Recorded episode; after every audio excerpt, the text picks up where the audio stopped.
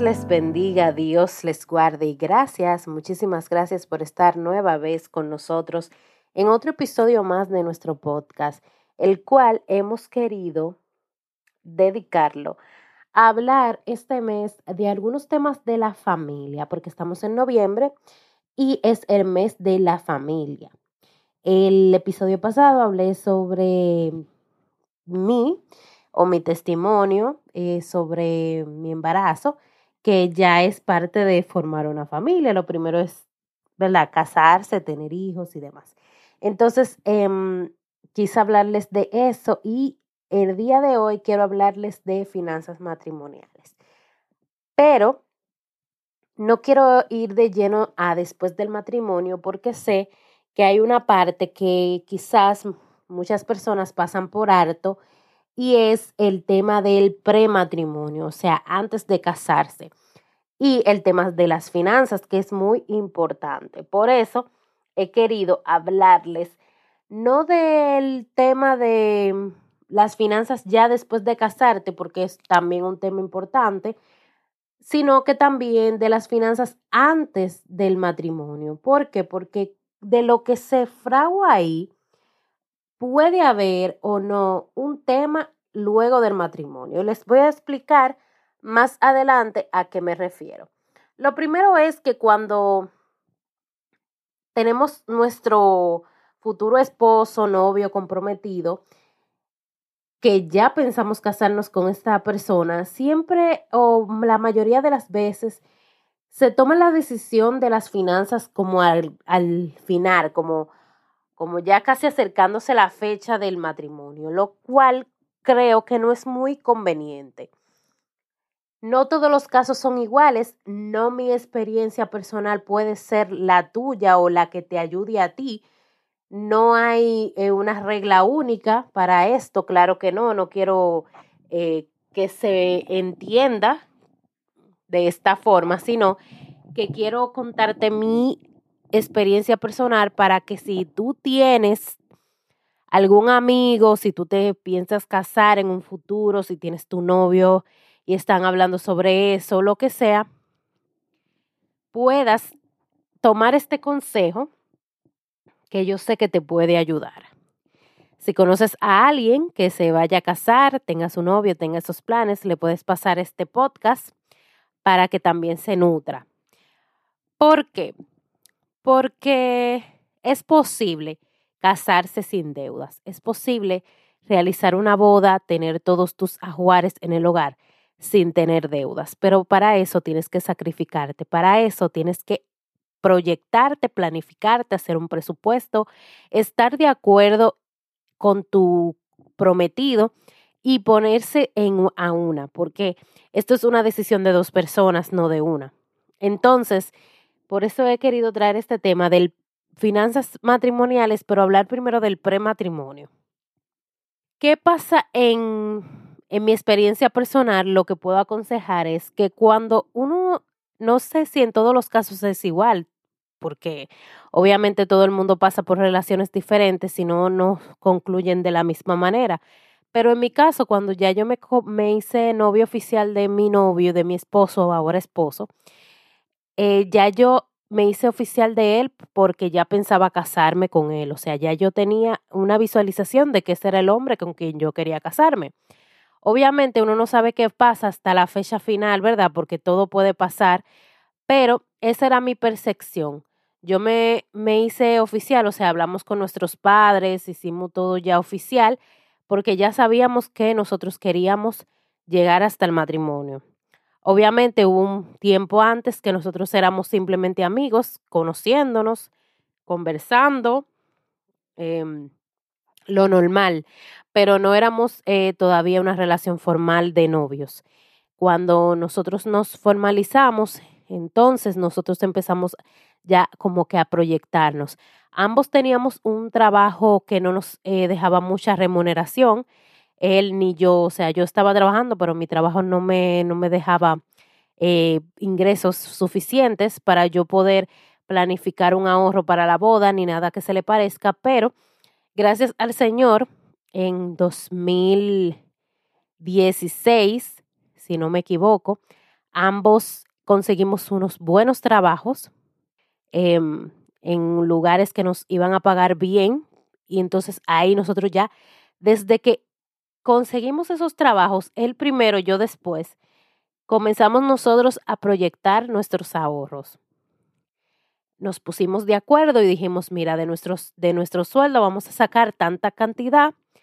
Él iba a sacar esa cantidad, yo iba a sacar esa cantidad y lo íbamos a guardar en una cuenta. Al principio hicimos una cuenta mancomunada, o sea, una cuenta de ambos, pero eh, luego decidí, él decidió, porque vio más ventaja ponerlo en un fondo de inversión, él saca su, su ahorro y ponerlo en, esa en ese fondo de inversión que le dejó muy buenos rendimientos. Pero eh, desde un principio nosotros nos dividimos la carga, o sea, él se iba a encargar de todos los ajuares de la casa, o sea, de amueblar, de comprar eh, los enseres, todo lo que lleva un, una casa de unos recién casados, se iba a encargar de comprarlo y yo me iba a encargar de la celebración.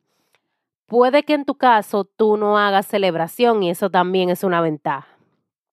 Yo no em, aconsejo a nadie que haga celebración si no lo siente, si no lo quiere. Eso es todo una decisión personal de una de las personas. Em, y claro, cuando tú no haces celebración hay un gasto que no, que no vas a incurrir en él y que te lo vas a ahorrar. En nuestro caso, hicimos celebración y mm, gracias a Dios no tuvimos que tomar préstamo para nada porque duramos todo el tiempo de nuestro noviazgo, desde el 2016 hasta el 2018, que fue la fecha que nos casamos, ahorrando sin parar. Y mi esposo es muy, muy eh, meticuloso con el tema del ahorro y él ahorraba todo, todo, todo. Yo quizás fui un poquito más... Em, no quiero decir dejada, pero eh, que no, no todo yo lo disponía, sino que lo que habíamos acordado sí, pero él sí tenía eh, ese como esa meta de tener todas sus cosas buenas, lo cual agradezco porque eso es totalmente una ventaja y él se sacrificó más con su dinero, o sea, él ahorraba todo, todo lo que podía, o sea, vacaciones, eh, salario de Navidad, bonificaciones, todo lo que él pudiera conseguir, él lo ahorraba. Em, y eso nos ayudó a que nosotros pudiéramos comprar todos nuestros ajuares del hogar sin tener que incurrir en un préstamo, porque eso es lo que pasa la mayoría de las veces que el dinero no alcanza y tenemos que incurrir a eso. Otra cosa que él hizo, lo cual vi muy factible, fue que él hizo un presupuesto él verificaba en las tiendas los precios, ah, una televisión cuesta tanto aproximadamente, yo lo ponía en su presupuesto y calculó todo. Claro, ahí habían, hubieron cosas que se salieron del presupuesto porque fueron un poquito más caras, otras fueron, no salieron más baratas porque la compramos en oferta o en un tiempo de que ponen las cosas en oferta como el Día de la Madre y así.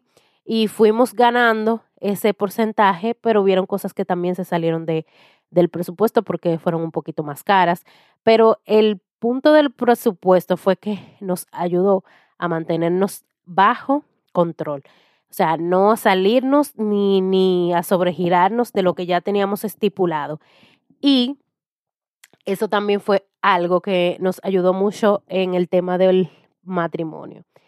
En el tema de la boda, eh, yo, en mi caso, tenía un dinero disponible para la celebración, pero yo no, yo no puse, o sea, en presupuesto todo el dinero, porque yo sé que en una celebración siempre hay cosas que se salen de control, que se salen de presupuesto, que hay que buscar más dinero. Entonces yo dije, no, yo tengo esta cantidad para la boda, aunque tuviese más. Porque yo sabía que en algún momento iba a salirse algo de control y yo no quería decir, ah, pero ya yo puse todo el dinero que tenía. Yo quería tener como ese, sal, ese clavo, como decimos los dominicanos, ahí para que si algo no, no alcanzaba o se necesitaba más dinero o lo que sea, em, yo pudiera tener de dónde socorrerme para eso. Y porque siempre son en las bodas, eh, el que se ha casado sabe que las bodas llevan muchos detallitos que a veces a uno se le pasan en el momento de, de estar organizando todo. Y de un momento a otro, ah, que falta esto, entonces tienes que ir correr y si no tienes dinero, no tienes disponibilidad.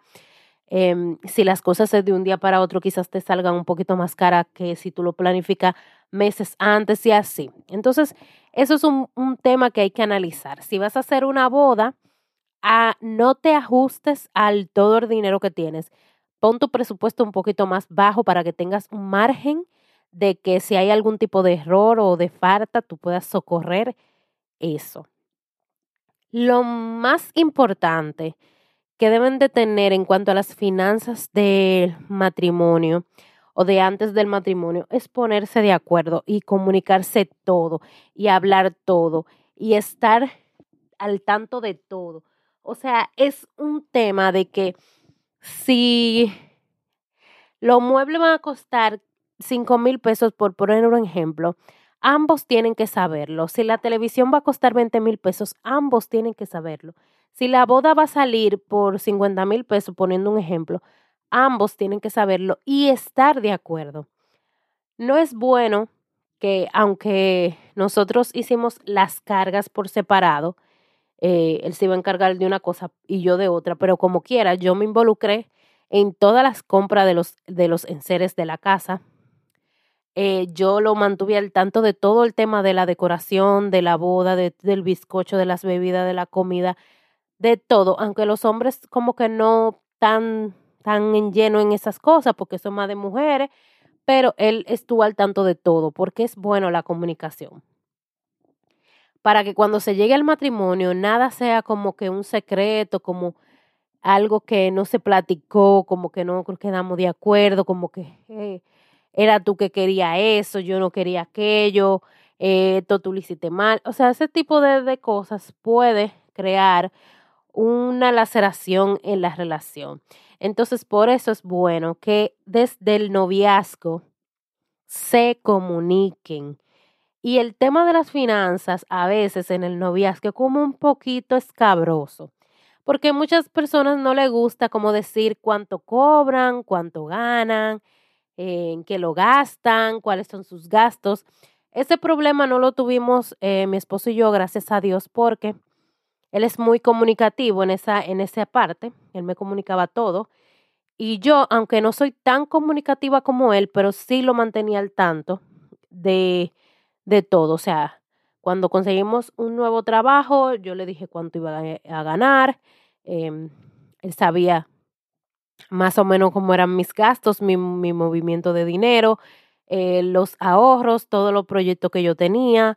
En ese momento yo todavía estaba estudiando en la universidad, la otra carrera, o sea que él sabía todo como que cómo yo me estaba manejando en eso y eso nos ayudó a estar al tanto de todo, que también es una ventaja cuando tú pasas ya al matrimonio, cuando ya son un matrimonio, que ahora hay una casa que mantener, eh, gastos en común, comida, la luz, el alquiler, todo lo demás, no se puede tener una mala comunicación en cuanto a las finanzas.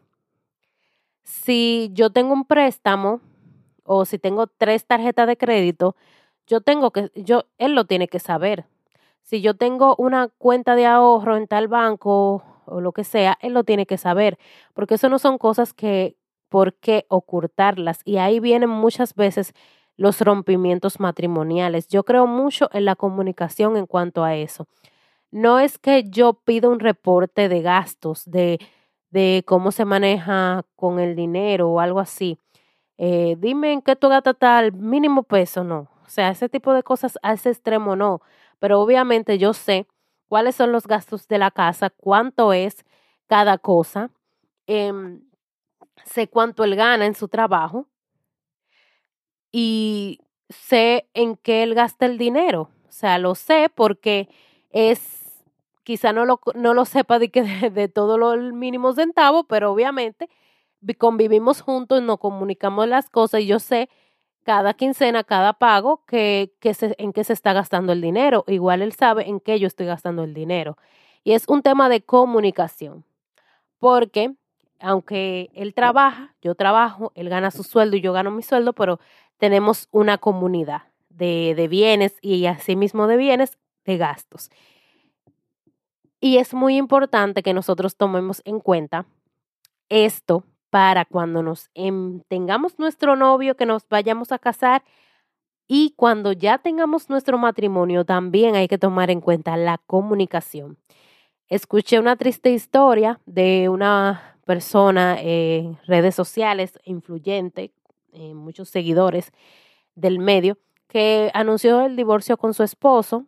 Si ustedes eh, ven cómo se manejaban o cómo se trataban ellos. Jamás en la vida hubieses imaginado que iban a anunciar un divorcio. Pero como dice el refrán, cara vemos, pero corazones no sabemos. Y ella dice que una de las razones que por las que ella se va a divorciar de su esposo es porque él prestaba dinero sin decirle a ella. O sea, tenían una cuenta mancomunada, o sea, una cuenta en conjunto. Y él, como tenía acceso a esa cuenta, él tomaba el dinero y le prestaba las personas que le pidieran prestado, prestaba el dinero. Pero el problema no era que él prestara el dinero, sino el problema era que él no le comunicaba a ella que iba a prestar el dinero, ni a quién se lo iba a prestar, ni cómo se lo iban a devolver. O sea, no le comunicaba nada y ella tenía que enterarse de que él prestó ese dinero eh, por otras personas, por un amigo, por una amiga, por un vecino, por, por un tercero que siempre sabe y, y ella ni enterada. Entonces, eso fueron una de las cosas que fueron lacerando esa relación. Y ahí yo me di cuenta de lo tan importante que es la comunicación. Y di gracias a Dios, muchas gracias a Dios, que en esa parte mi esposo y yo hemos podido ponernos de acuerdo y estar en armonía, porque la comunicación es clave. Y en el tema de las finanzas, la comunicación es sumamente clave, porque en ese momento de que tú dejas de comunicarle a tu esposa que tú hiciste algo, a tu esposo que tú hiciste algo, ya empieza la desconfianza, ya empieza a crearse una, semillita en ese corazón de que si tú no me dijiste que ibas a hacer esto con este dinero, Asimismo, tú me puedes decir que estás en un sitio y no estás en ese sitio, o me puedes mentir, o me puedes ocultar, o me puedes hacer. Entonces ahí empieza, ahí empieza a dañarse esa relación. Y no podemos permitir que el enemigo utilice nada, nada, nada para dañar el matrimonio, para dañar tu familia, para dañar tu hogar, para dañar tu relación. Entonces, lo que yo aconsejo es siempre la comunicación. No le tenga miedo a hablar de dinero con su pareja o con su novio, con su esposo. Eso es parte del diario vivir, eso es parte de nuestra vida. No, no hay que por qué ocultar a que, que él no tiene que saber cuánto yo gano. No, para nada, que lo sepa que lo sepa, que sepa cuáles son tus gastos, que sepa qué, cuáles son tus proyectos, porque al momento de hacer un proyecto juntos, es en conjunto. Cuando nosotros nos proyectamos a comprar em, el hogar donde vivimos, nosotros tuvimos que proyectarnos juntos. Cuando eh, decidimos comprar el vehículo que tenemos, tuvimos que proyectarnos juntos porque somos una pareja y él solo no puede y yo sola tampoco puedo. O sea, es en conjunto que podemos.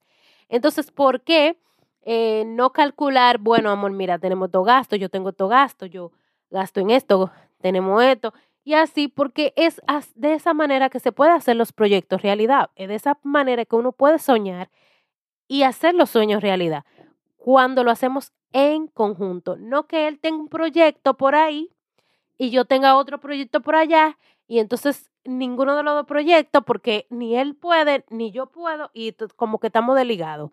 Esa no es la manera correcta.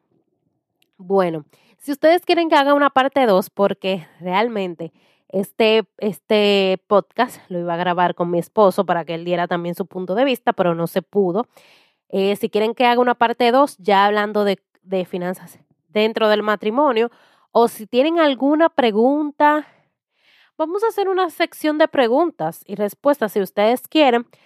Si tienen alguna pregunta que quieran hacerles en cuanto a esto, en cuanto al prematrimonio o, el, eh, o después del matrimonio, en cuanto a las finanzas, cómo organizarse y todo eso para lograr sueños, proyectos y metas que tiene cualquier familia, cualquier pareja, hágamelo saber por las redes sociales y nosotros estaremos felices de responderles según nuestra experiencia de cómo Dios nos ha ayudado a ambos a hacerlo. Eh, pásele este podcast a cualquier amigo o amiga que se quiera comprometer o que esté comprometido y se vaya a casar, para que vaya sabiendo algunas pautas para que pueda lograr una boda y un matrimonio sin problemas financieros. Nada, chicos, gracias por estar aquí. Hasta que ha llegado nuestro episodio. Saben que Cristo les ama y les quiere salvar que todos los sábados traemos un nuevo tema edificante para ti, que estamos en las redes sociales, en Facebook y en Instagram como de todos podcasts. Allí nos puedes escribir, dejar tu comentario y nosotros estaremos felices de leerte. Dios te bendiga, Dios te guarde. Hasta la próxima.